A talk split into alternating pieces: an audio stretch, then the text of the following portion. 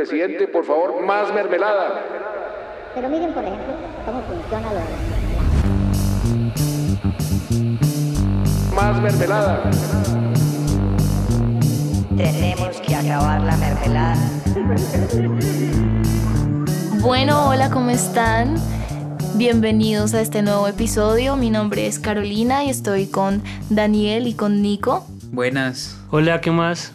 Y en este episodio será un poco informativo acerca de los últimos periodos presidenciales, donde reflexionaremos sobre su manejo frente a los cultivos ilícitos, especialmente en el tema de la aspersión. Antes de comenzar, hay que tener en cuenta toda la relación económica eh, y política con Estados Unidos, su incidencia y me enfocaré como dándole un punto de partida con la extracción del petróleo. Entonces vemos que empieza a haber esta relación económica de Estados Unidos, empieza a extraer el petróleo del el territorio colombiano Llega en 1905 hasta 1975 se aprueba la concesión Barco que abrió las puertas de la explotación de petróleo aquí en Colombia por parte de las empresas norteamericanas. Luego en... no sabía eso. sí, es muy, muy, interesante. Luego en 1999 hasta el 2005 se introdujeron en este periodo, eh, no solamente se explotaba ya el petróleo, sino empiezan a implementar todo lo que tiene que ver con el cultivo de la palma africana y eh, la exploración de nuevas explotaciones minero-energéticas como el oro y el carbón. A raíz de esta relación tan estrecha con Estados Unidos en su parte económica y política, eh, empieza a haber una preocupación grande por todo el tema que se empieza a ejercer con el narcotráfico, especialmente los cultivos ilícitos de la cocaína. Llega eh, a la presidencia Virgilio Barco en el 86 con el tema de la aspersión. Luego llegamos a Pastrana con su plan Colombia, eh, con su, continúa con su estrecha eh, amistad con Estados Unidos y ahí es cuando le dan prioridad a las economías extractivistas y fuera de eso empiezan a crear ciertos programas intensivos para la aspersión de estos cultivos. Entonces aquí esto es como un poco de la introducción eh, sobre la aspersión, pero es importante aclarar que detrás de este tema, o también llamado fumigaciones, hay un mundo de cosas que no son libremente conocidas. Uno de ellos es el desplazamiento del campesinado, el abandono del Estado en el apoyo a los campesinos para que puedan tener otro tipo de negocios lícitos y por supuesto la corrupción que se maneja en todo este negocio. Entonces empezaremos con, ya hice la mención de Pastrana, Dani inicia con Uribe. Bueno, vamos a hablar de el doctor. Eh, bueno, hay que, pues además de lo que dijo Caro, que me parece muy valioso, hay que recordar, o bueno, ahí les voto un dato curioso, en el 89 Estados Unidos formuló una política para todo el continente llamada la Estrategia Andina contra las Drogas. En el documento, por ejemplo, dice que la meta de, esta estrategia es lograr una reducción sustancial en el suministro de cocaína desde los países andinos, trabajando con los gobiernos locales en la erradicación de cultivo, procesamiento y envío de coca y sus derivados hacia los Estados Unidos. En el documento también, por ejemplo, se establece una meta. Y la meta del documento es que la idea es que a finales del 91 hubiera una reducción en los cultivos de la mata de coca de un 60%, cifras que claramente no se cumplieron ni a palo. Y bueno, llega el 2006, termina la primera administración de Uribe y la Organización de las Naciones Unidas contra la Droga y el Delito eh, hace un análisis de las aspersiones que hubo del 2002 al 2006, que fue el gobierno de Uribe. Eh, estas cifras son muy buenas. De hecho, en, esta primera época del gobierno Uribe es cuando más eh, cultivos ilícitos se erradicaron. Fue, eh, se fumigaron aproximadamente 138 mil hectáreas de coca. Una cosa súper abismal, muy, muy, muy importante, digámoslo. Pero Entonces ahí vemos la dicotomía de la aspersión. Si nosotros vemos también esas cifras, en el año 2005 un incremento de 30.000 hectáreas de coca frente al 2004. Eso significa que hay un 26% más de hectáreas de coca de lo que había antes de esta política de aspersión. Y ya para terminar el tema de Uribe es, entonces si se fumiga, por un lado, mucha tierra, esa tierra se vuelve inservible por mucho tiempo, y por el otro lado, se está usando tierra fértil, virgen, nueva, para hacer aún más eh, cultivo de coca, pues a qué estamos jugando, ¿no? Y de hecho hay un dato eh, de la Universidad de Columbia que sacó en el 2019 que mm, investiga y que llega a la conclusión de que para erradicar una hectárea de coca es necesario fumigar 33 hectáreas alrededor de esta.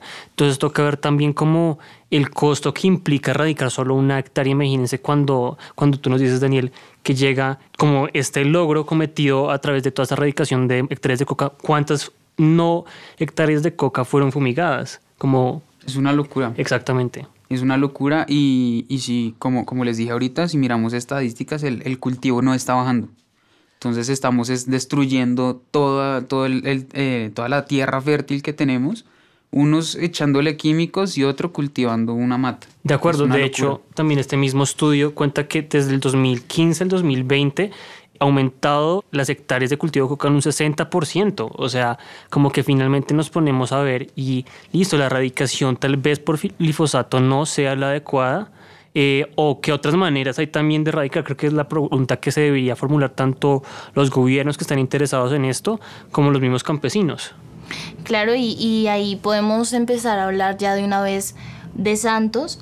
Eh, porque imagínense que, bueno, después de, del mandato de Uribe, Santos empezó súper comprometido con el tema de la aspersión, em, fumigando cual sea hectárea necesaria para acabar con el tema del narcotráfico. Pero pues recordemos que él tuvo un periodo en el que se detuvo, eh, en el que se paró enfrente de eso y dijo no más. Eh, que fue por una recomendación de la OMS, ¿no? O sea, no fue porque él dijo como, saben, creo que esto no funciona, sino es porque básicamente me tocó por diplomacia decir que no, no claro, todo el mundo se estaba haciendo loco frente al tema de salubridad, el tema medioambiental, que se estaba ya casi en emergencia, pero entonces llega la OMS, llega también eh, Alejandro Ordóñez, quien es en ese momento era el el procurador, y eh, dice como no, empieza a hacer presión y dice, vamos a conducir a que esto se detenga, porque realmente el, el, daño que le están haciendo a las personas y que le están haciendo al medio ambiente es terrible. Entonces Santos lo, lo para y él se pone súper en su, en su fuerte en su posición diciendo como no voy a permitir que sigan en el daño ambiental. Incluso voy a citar en la revista Semana hay una noticia respecto a eso y él dijo, eh, hay algunas personas que están diciendo que hay que volver a la aspersión, pero el gobierno no ha estudiado esto y no lo vamos a volver a hacer. Eso fue lo que precisó Santos. Y de hecho, pues es muy eh, irónico que después de que esta cifra récord que actualmente, o bueno, en el 2020, eh, 209 mil hectáreas, es la cifra récord que hay actualmente de cultivo de coca.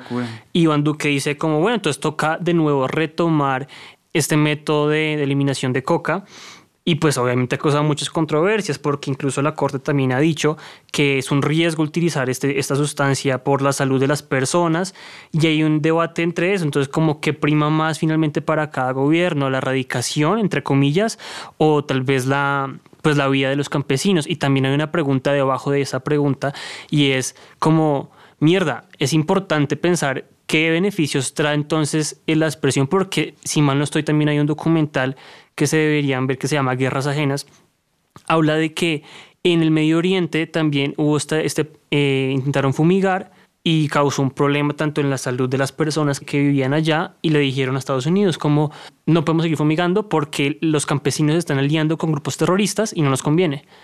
¿Qué dijo ahí eh, Estados Unidos? Ok, de una, paremos, ya no tenemos que fumigar, pero entonces ¿por qué aquí sí? O sea, ahí es como, eh, ¿qué hay Yo- detrás de la fumigación? Yo creo que es un círculo vicioso, ¿no? Porque al fumigar, bueno, aparte del negocio de la fumigación y todas sus implicaciones en, en la contratación pública, que son escandalosos, em, aparte de eso, el, el tema de la, de la fumigación es un círculo vicioso porque tú al fumigar generas una tierra que no sirve para nada, por lo menos por mucho tiempo. Y recuperar esa tierra es muy costoso y no se hace. No se hace porque son muchas hectáreas, no hay, no hay presupuesto. Empezando por ahí. Segundo, las personas que hay ahí les toca migrar. Y pues desafortunadamente la realidad de nuestro país es que estas personas cuando migran y, y quedan sin nada, pues migran al, al- al pueblo siguiente y ven que el único, el único empleo que hay es el raspachín. Es volver al cultivo. Claro. Y es un círculo vicioso y, y es, es una guerra sin sentido, sin, sin, sin ningún fin, sin ningún propósito, sin ninguna metodología y lo único que hacemos es gastar plata, gastar recursos naturales y gastar vidas humanas en algo que no tiene ningún sentido. Y además podemos ver como que hay detrás de la excusa del glifosato, porque se convierte entonces en una excusa de empobrecer al campesino. Entonces, listo, tú dices como no cultivo aquí eh, porque mi tierra ahorita se volvió infértil. Entonces yo intento, no sé, trabajar en el pueblo, en otra cosa. Pero ¿qué pasa? También mi salud está viendo afectada en esa tierra. Porque como les decía, como para fumigar una hectárea de coca toca eh, fumigar 33. Obviamente ahí están la vía implícita de los campesinos y se intenta hacer un desplazamiento forzado, que eso también es una de las problemáticas que tiene Colombia, pero aquí en los términos del glifosato creo que mm, tal vez es uno de los propósitos más oscuros del gobierno, pero sí, porque de hecho también hay un mapa en el que muestra que justo en los lugares donde hay fumigación y desplazamiento de campesinos ha empezado a llegar empresas multinacionales para empezar a explotar la tierra, que es un problema gigante. Eso me encanta que lo menciones porque es que no solamente estamos hablando de un tema de salud, de que el campesino está siendo afectado por los químicos que, que traen estas fumigaciones, sino también es el tema de a quién están beneficiando realmente. Porque, bueno, listo, detienen el, nar- el propósito es detener el narcotráfico porque es un problema ya que afecta no lo detienen. muchos, ajá, muchas áreas, pero es que están dejando totalmente de lado todo el tema del apoyo al campesino que ha dedicado su vida al cultivo. Un ejemplo de esto es el catatumbo. Todo el mundo sabe que el Catatumbo es una eh, región donde se ha establecido muy fuertemente todo el tema de la violencia, incluso del narcotráfico. Y hay unos testimonios en un paper que, que me leí de Marcela Valencia, ella fue una profe mía.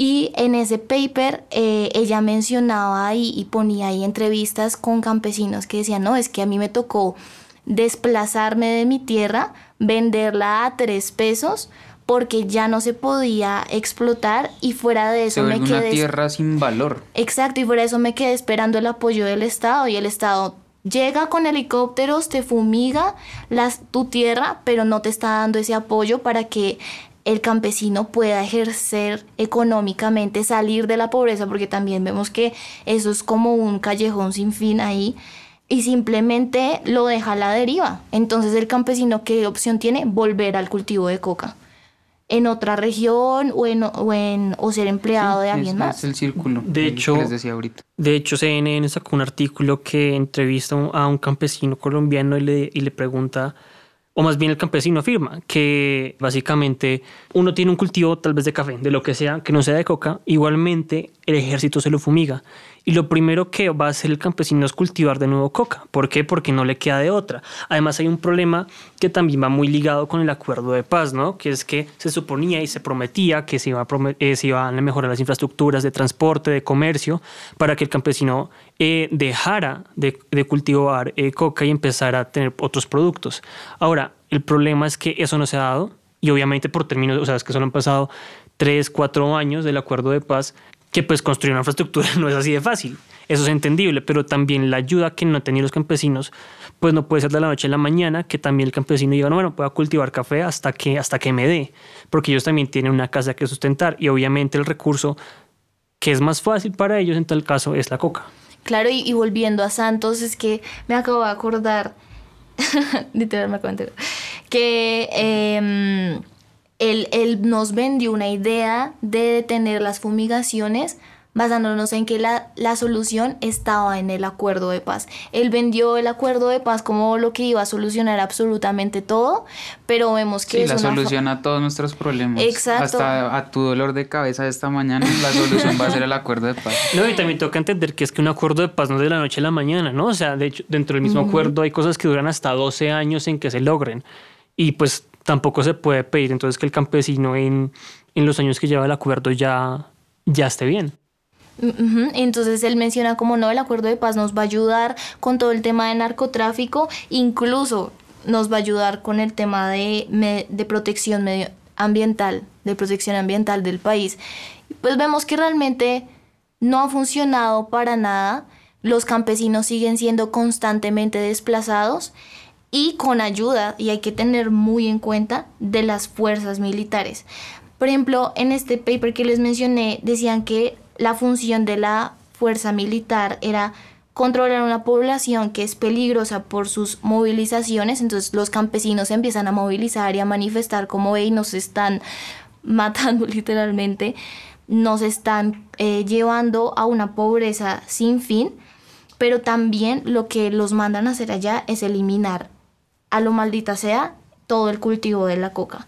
Entonces, eso es otro factor que me parece importante que tengamos en cuenta, que es, listo, lo- eh, afectamos a los campesinos, pero también eh, les vendemos un imaginario de peligrosidad a todos los movimientos eh, sociales y de protesta que ellos dicen frente a lo que les está ocurriendo. Entonces no hay voz y tampoco hay solución. Y algo que ahí me genera, y no sé qué pienses, si el glifosato es una operación de guerra, más que todo, para seguir con esto.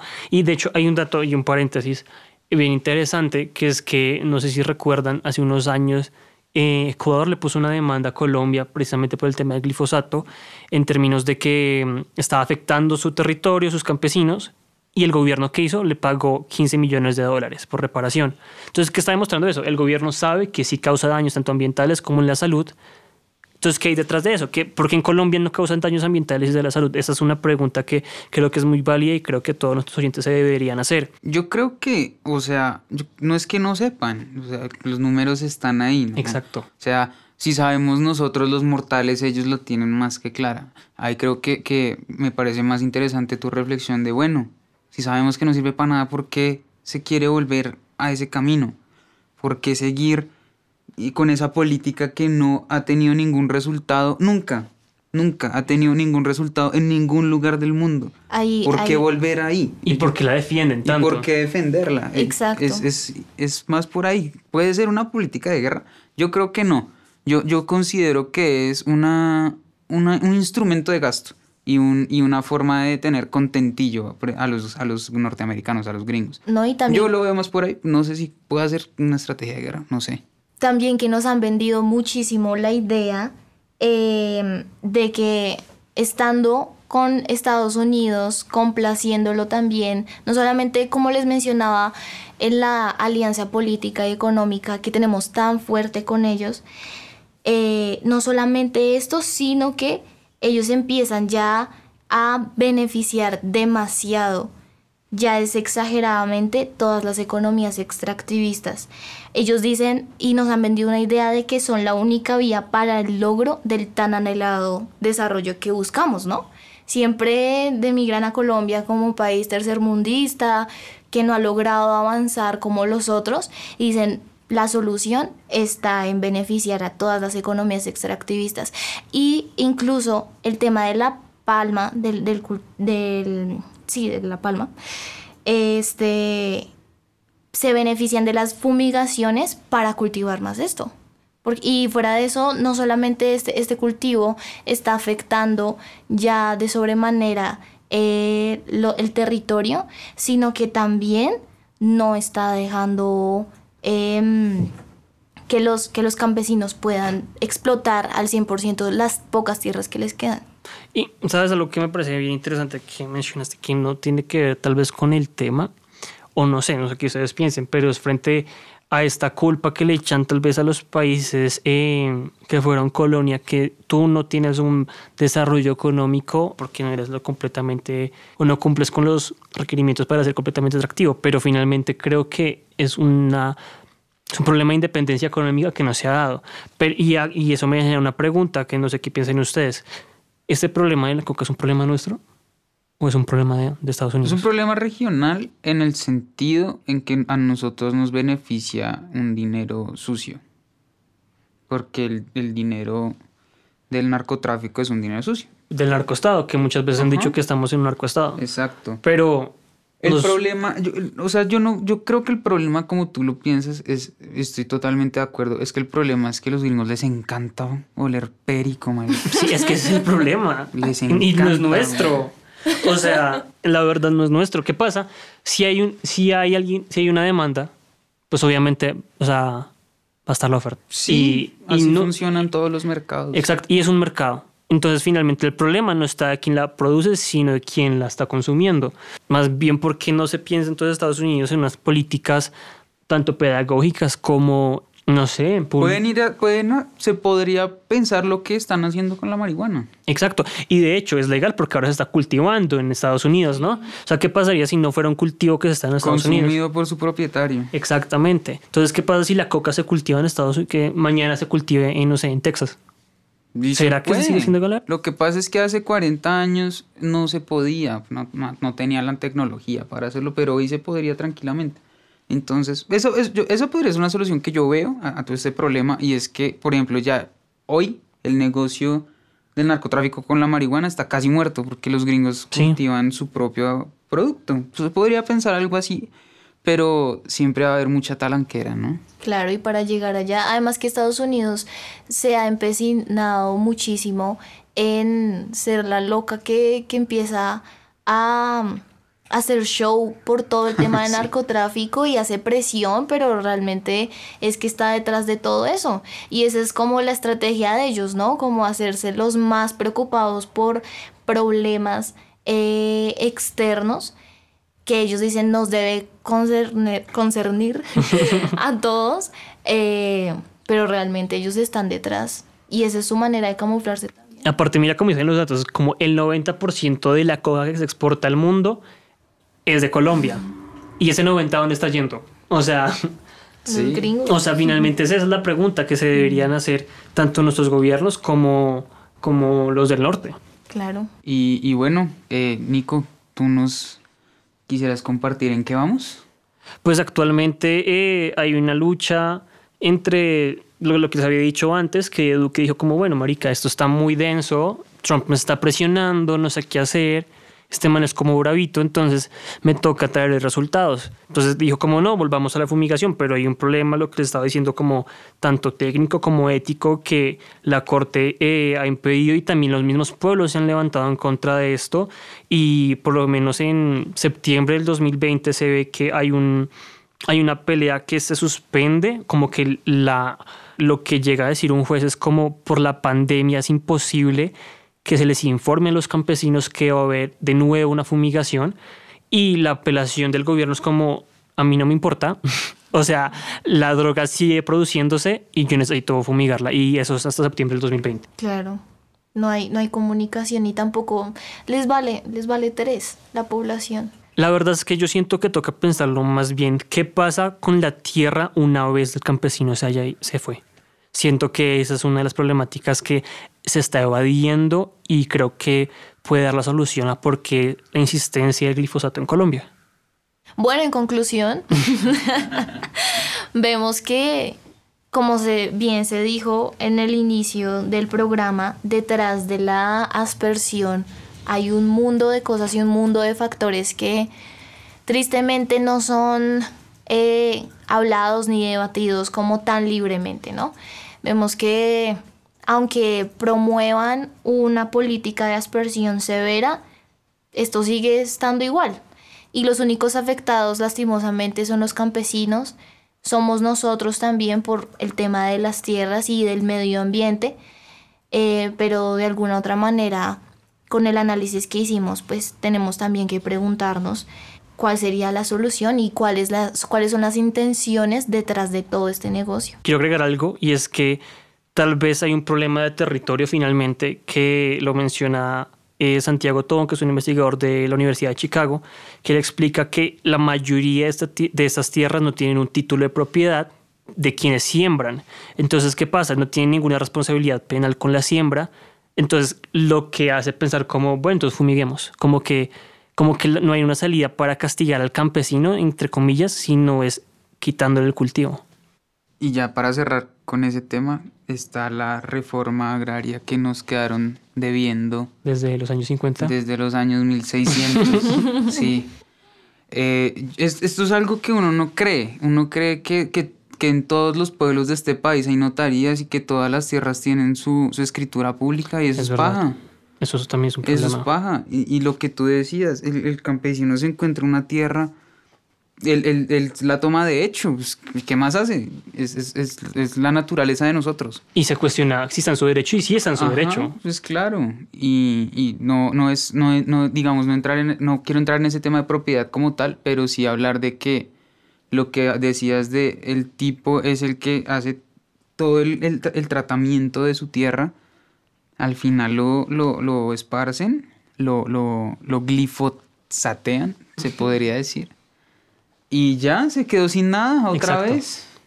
Y a seguir raspachineando porque en este país nada más da plata.